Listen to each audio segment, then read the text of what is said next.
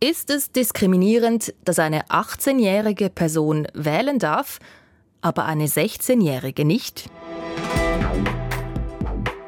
Ja, findet das oberste Gericht in Neuseeland. Altersdiskriminierung sei das. Und es verstoße sogar gegen die Menschenrechte. Das heißt, es könnte sein, dass das Wahlrechtsalter in Neuseeland bald runtergesetzt wird. Jugendlichen, die diesen Prozess angezettelt haben, sprechen von einem historischen Urteil. Wer sie sind und was sie sich erhoffen, darüber reden wir gleich. Und wir fragen eine Rechtsexpertin, wäre so eine Klage auf Altersdiskriminierung auch in der Schweiz möglich? Ihre Antwort? Theoretisch schon. Ihr hört News Plus, ich bin Corinna Heinzmann. Heute zusammen. Ja, das Urteil des obersten Gerichts in Neuseeland hat es rund um den Globus in die News geschafft. In den USA, Großbritannien, Deutschland zum Beispiel, aber auch bei uns in der Schweiz. Und deswegen haben wir bei Urs Walterlin nachgefragt. Er wohnt in Australien und berichtet für SRF auch über Ozeanien. Und da gehört Neuseeland dazu. Also Urs, was hat jetzt das Gericht in Neuseeland genau entschieden beim Wahlrechtsalter? Ja, das Wahlrecht ab 18 Jahren sei altersdiskriminierend und verletze die Menschenrechte junger Neuseeländerinnen und Neuseeländer. Das Urteil könnte theoretisch zur Senkung des Wahlalters auf 16 Jahre führen. Mhm, also altersdiskriminierend, dass man erst ab 18 wählen kann, menschenrechtsverletzend. Wie begründet denn das Gericht das? Die Richter, die sagten es ganz klar, das neuseeländische Menschenrechtsgesetz legt das Alter von 16 Jahren als den Punkt fest, ab dem Handlungen diskriminierend sein können. Jegliche Handlungen, also nicht nur eben das Wahlrecht, das nur ab 18 gilt. Das verstehe ich jetzt nicht ganz. Also vorher kann man nicht diskriminiert werden, aber ab 16 schon. Ja, das ist richtig. Ab 16 äh, gilt die Diskriminierung. Vorher gilt man offenbar als Kind und gemäß Gesetzgeber scheinbar darf man dann diskriminiert werden. Äh, ich nehme mal an, man meint das jetzt nicht in einer böswilligen Form, oder? Mhm. Sondern dass natürlich äh, Eltern zum Beispiel, die müssen halt manchmal einen Entscheid treffen, äh, hoffentlich zum, zum Vorteil des Kindes, der als diskriminierend ausgelegt werden könnte. Okay, und ab 16 ist dann das jetzt anders laut dem obersten Gericht in Neuseeland. Das ist so die Altersgrenze, die da entschieden wurde. Genau. Gut, dann müssen wir vielleicht jetzt zuerst noch den Hintergrund dieses Prozesses erklären. Wer hat denn da überhaupt geklagt und warum? Eine Gruppe von Jugendlichen und Studentinnen. Äh, die Kampagne, die war nach einer Reihe von Schulstreiks, äh, Fridays for Future, und wir kennen das ja auch aus anderen Ländern, und natürlich wachsenden Unmut über die Klimapolitik ins Leben gerufen worden. Die Aktivistinnen und Aktivisten, die hatten argumentiert, dass jüngere Menschen in der Lage sein sollten, über wichtige Themen wie eben die Klimapolitik abstimmen zu können, denn sie würden schließlich in Zukunft Zukunft besonders stark äh, betroffen sein davon. Sie müssten deshalb auch mitreden können. Die jungen Klimaaktivistinnen und Aktivisten, die gründeten eine Organisation und zogen dann mit Unterstützung von Rechtsexpertinnen und Experten und Politikerinnen und Politikern vor Gericht, sagt Urs Walterlin. Sie finden nämlich, wir müssen mitreden können bei der Klimapolitik. Uns betreffen diese Entscheidungen ja schließlich am längsten und am stärksten. Dass das oberste Gericht in Neuseeland den Klimaaktivistinnen nun Recht gegeben hat, das heiße aber noch nicht zwingend, dass das Wahlrechtsalter jetzt auch auf 16 gesenkt werde. Das Urteil, das zwingt nun äh, die Gesetzgeber, eine Änderung des Wahlalters zumindest in Betracht zu ziehen. Premierminister äh, Jacinda Ardern hat heute mitgeteilt, dem Parlament einen entsprechenden Gesetzesentwurf vorlegen zu wollen. Persönlich ist sie für ein Wahlrecht für 16-Jährige. Allerdings ist die Senkung damit nicht garantiert. Änderungen des Wahlrechts, äh, die erfordern in Neuseeland nämlich eine 75-prozentige Unterstützung im Parlament. Okay. Also da soll jetzt was gehen. Wie fallen denn jetzt die Reaktionen in Neuseeland auf dieses Urteil aus? Generell äh, positiv, äh, wie das eigentlich zu erwarten war. Neuseeland ist ja in solchen Fragen relativ progressiv. Äh, man kann davon auch ausgehen, dass die regierende Labour-Partei sich ihrer progressiv denkenden Premierministerin anschließen dürfte, wenn es denn mal zur Abstimmung kommt. Aber die konservative Nationalopposition, äh, die könnte zum Bremsblock werden im Parlament. Die Partei meinte heute am Montag, äh, viele Länder hätten ein Wahlalter von 18 Jahren schließlich und Neuseeland müsse da nicht eine Extrawurst haben. Es gäbe keinen zwingenden Grund, jetzt das Alter äh, zu senken. Hat man auch schon was gehört von den Klimaaktivistinnen und Aktivisten, die da gewonnen haben, wie die ja reagiert haben? Oh ja, die haben sich natürlich sehr gefreut. Die haben auch gesagt, jetzt ist die Politik im Zugzwang. Sie kann diesen Entscheid nicht einfach wegstecken oder praktisch negieren, jetzt müsse ein Entscheid getroffen werden. Und das ist sicher so. Das ist auf jeden Fall so. Die Organisation hat von einem historischen Moment gesprochen und das ist natürlich auf jeden Fall ein historischer Moment gewesen heute. Noch historischer wird es natürlich dann sein, wenn das Parlament tatsächlich dafür sich entscheidet, das Wahlrecht auf 16 zu senken. Was denkst du denn, das ist ja jetzt in Neuseeland dieser Gerichtsentscheid, aber könnte das auch was auslösen in anderen Ländern oder dass vielleicht jetzt auch Klimaaktivistinnen und Aktivisten motiviert sind, woanders zu klagen? Persönlich denke ich, dass diese Nachricht für viele junge Menschen motivierend ist, stimulierend, ja sogar ihnen Mut geben könnte. Viele Jugendliche sind ja heute leider resigniert. Viele glauben heute, dass wir Älteren äh, Entscheide treffen, deren Folgen sie ausbaden müssen. Klimapolitik, die steht da natürlich ganz oben auf der Liste. Viele fühlen sich aber auch machtlos. Sie sehen, dass auf die Straße gehen zum Demonstrieren nicht mehr reicht und auch das Tomatensuppe auf Van Gogh Bilder werfen nicht unbedingt den erwünschten Effekt hat im Publikum. Äh, politisch aktiv zu werden, das System quasi mit seinen eigenen Mitteln und von innen zu verändern, wird für viele eine echte Alternative. Das jedenfalls ähm, ist äh, der Fall unter jenen jungen Menschen, die ich kenne. Das Wahlrechtsalter senken, damit junge Menschen über die Klimapolitik mitentscheiden können. Diese Idee könnte auch in anderen Ländern Schule machen, vermutet Urs Welterlin. Aktuell wäre Neuseeland mit einem Wahlrechtsalter 16 aber noch in ziemlich kleiner Gesellschaft.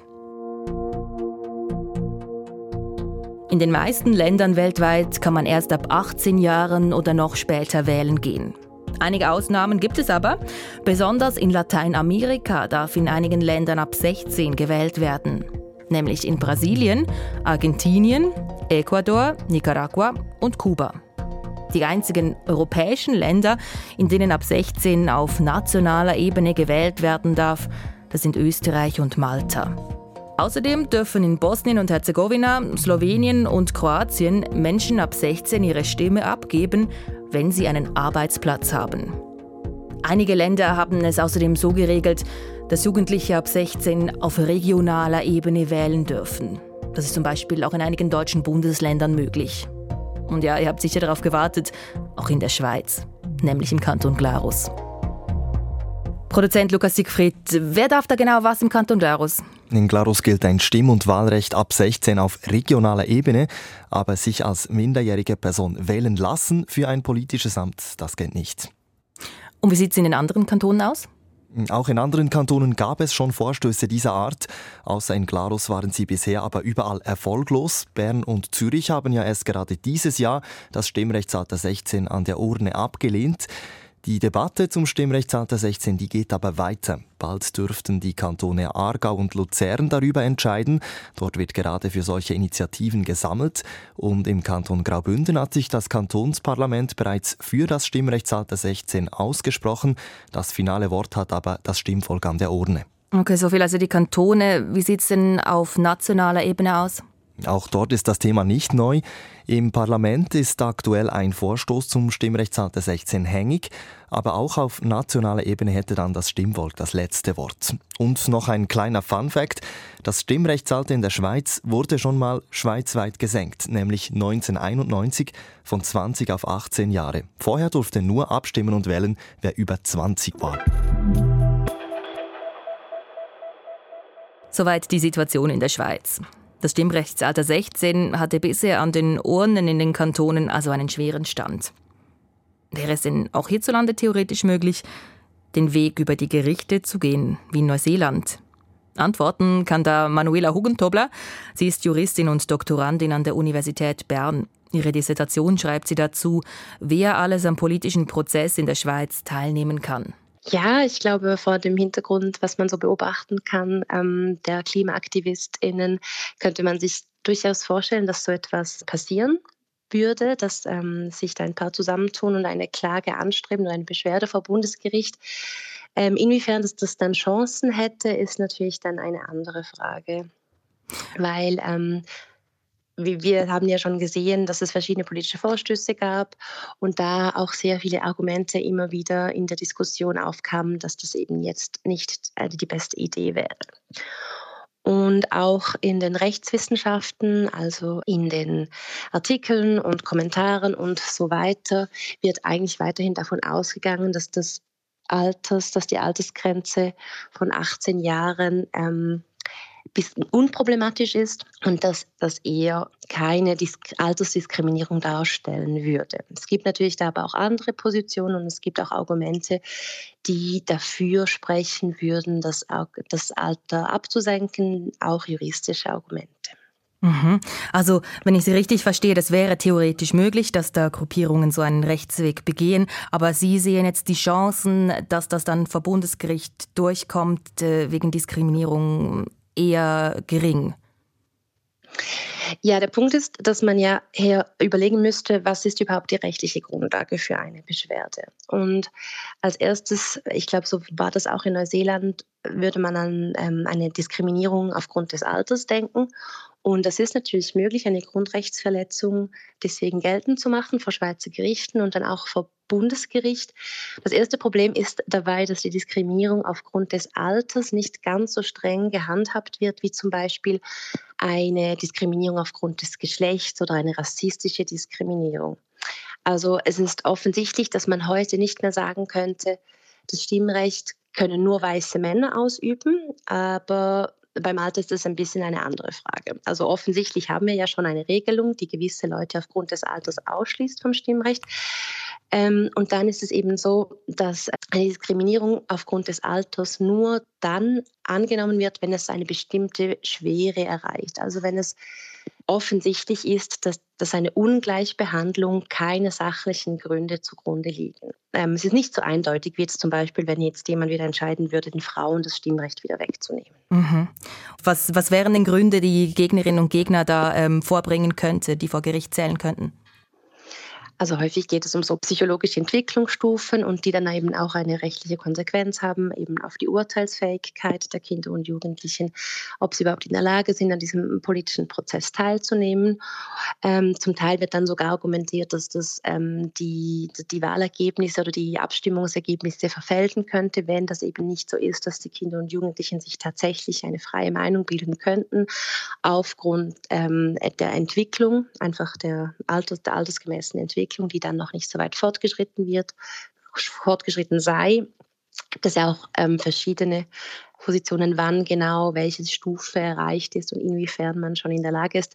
Das spiegelt sich ja auch in der rechtlichen Bewertung der Urteilsfähigkeit wieder, die auch keine fixe Altersgrenze kennt, sondern immer davon abhängig ist, worum es eigentlich geht. Also kann man jetzt einen Kaugummi kaufen oder geht es um einen Hauskauf, wo dann unterschiedliche Maßstäbe ähm, angelegt werden.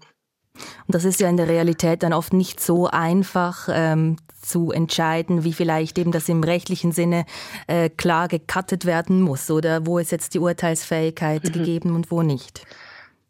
Genau, und aus diesem Grund würde auch, ähm, argumentiert auch die, ähm, die, argumentieren die RechenwissenschaftlerInnen und die Gerichte dafür, eine fixe Altersgrenze zu haben, einfach aus Praktikabilitätsgründen, damit auch klar ist, was auch wichtig ist für demokratische Entscheidprozesse, wer eigentlich an diesem Entscheid beteiligt ist. Also wer ist eigentlich, wer ist die Legitimationsbasis für staatliche Entscheidungen?